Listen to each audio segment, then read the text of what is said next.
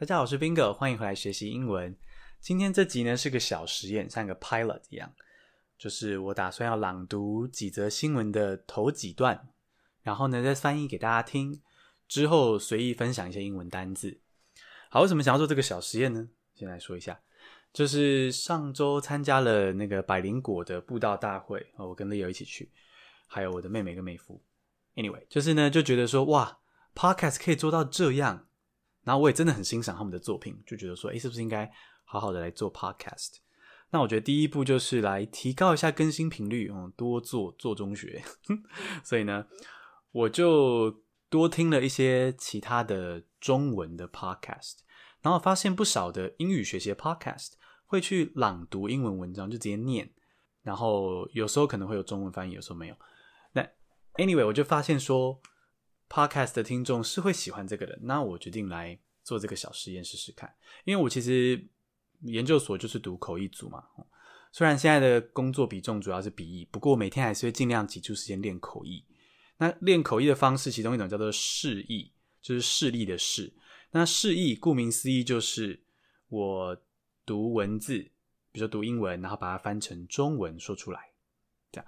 那就让我也每天会练口译，我就刚好把自己示意国际新闻的这个习惯拿来跟大家分享，算是今天的这个小实验。如果大家喜欢的话，或是我觉得很好玩的话，就会继续更新。好，那我们就来话废话不多说，来进入今天的这个主题。我今天是挑了三则新闻，很随性的，不一定是最重要的，只是我觉得很很有意思，或是我觉得重要的一些国际新闻。第一个是标题是 More than eighty percent of Indian Ocean dolphins may have been killed by commercial fishing. Study finds dolphin numbers in the Indian Ocean may have dropped by more than eighty percent in recent decades, with an estimated four million small cetaceans caught as bycatch in commercial tuna fishing nets since 1950, according to a study. 好，我来翻译看看。 超过百分之八十的印度洋的海豚，可能都在商业捕捞中被杀害了。这是一份研究中指出的。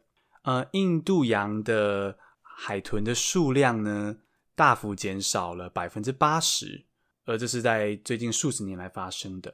那估计有四百万个小型鲸类动物呢，在商业捕捞中哦被误捕。好，这个商业捕捞是。捕捞尾鱼，那这个数据呢，是从一九五零年统计至今。我觉得这个这个新闻，我觉得蛮可怕的。就是商业捕捞本身已经是一个很可怕的行为。我不知道大家有没有看过类似纪录片，就是一大片网子，然后大量的捕尾鱼啊或什么，就是你想象起来觉得很恐怖诶，在原始的自然环境中，哪会有掠食者是这样子？哇，这样一次抓好几万只吗？反正就很多只。动物这样，同一种动物，那现在更可怕的是呢，不只是 tuna fishing，不只是 tuna 尾鱼被大量的捕捉，还会去误捕一些其他没有要吃、没有要杀的动物，而且呢，误捕的数量有多么多？大家可以看到哦，从一九五零年代啊，一九五零年到现在有四百万个小型鲸类动物，可能就主要就是海豚被误捕，我觉得是很可怕、很浪费的一件事情。嗯，所以大家可以。考虑一下吃素。好，OK，那我们来看一下这个新闻可以学到的单字呢？我觉得是鲸类动物，cetacean，cetacean，嗯，那鲸类动物就是包括鲸鱼、海豚、对，抹香鲸、杀人鲸那些。那再来就是误捕，bycatch，bycatch 就是误捕，或是好像也有翻成混获哦，就是也就是说它是。你原本要猎食的是 A 动物，然后可是误捕到 B 动物，这时候这个 B 动物就是 bycatch。那这则新闻是来自英国卫报，所以如果大家好奇的话呢，可以到我们的这个 podcast 叙述栏去找那个标题，然后丢到 Google 引擎就可以找到卫报的原文喽。在第二则新闻，先来念一下标题：Russia's Putin on traditional marriage and God in constitution。Russian President Vladimir Putin wants marriage to be defined as the union of a man and woman in a revised constitution, ruling out gay marriage. It is among several constitutional amendments proposed by Mr. Putin, which are set to be put to a public vote. Critics see the proposal as a move by Mr. Putin to keep a hold on power after his presidential term ends in 2024. 那我们来示意一下，俄罗斯总统普丁， 他希望在宪法中纳入这个传统婚姻跟上帝相关的叙述跟规定。普丁他希望呢，在宪法中明定婚姻是一男一女的结合，他希望修宪之后有这样子的规定。也就是说，他在杜绝同志婚姻合法这个可能。普丁呢，他已经提出了许多的宪法修正案，那这前面提到的只是其中一个。那这些宪法修正案呢，将会让人民投票表决是否要同意。评论的人士认为说，普丁提出这么多的这些宪法修正案呢，是为了在他二零二四年哦总统任期结束之后呢，还可以继续对。俄罗斯的政坛就是发挥影响力，掌握这个政权。那我觉得普丁就是基本上他不肯放下手中大权。都大家看最近的新闻，哦，俄罗斯相关新闻就知道说，他企图用各种方式来长期控制俄罗斯。比如说，他也想要去限制总统的权利。哦，那他限制以后总统的权利，就等于是可以巩固他的这个政治影响力嘛。所以俄罗斯的民主制度目前都还是。我觉得算是很不成熟的，成长空间非常大。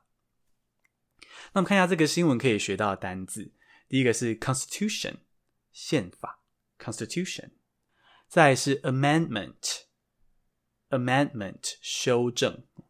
那这个 amendment 就是比如说修正案，像宪法修正案就是 constitutional amendment。那修宪呢，你可以用 amendment 的动词 amend。变成 amend the constitution，嗯，动词 amend the constitution。这则新闻呢是 BBC 的文章，所以大家可以一样，就是找标题去搜寻看看原文。今天要分享的最后一则新闻，来念一下标题：All bushfire extinguished in Australia's hardest hit New South Wales, officials say. Australian officials announced on Friday. There are no longer any active bush or grass fires in New South Wales, the state hardest hit by massive wildfires that have scorched millions of acres in the country since July. 翻译一下，终于战胜澳洲野火了。 重灾区新南威尔斯州也扑灭野火了。有官员表示，bushfire，哎，等一下。还没有教单字，翻译一下下一段。OK，澳洲官员在周五宣布，在新南威尔斯州已经没有任何的野火了，也就是说野火完全的扑灭了。那新南威尔斯州是澳洲野火中受害最严重的一个地区。那这这场澳洲野火呢，已经延烧了数百万英亩。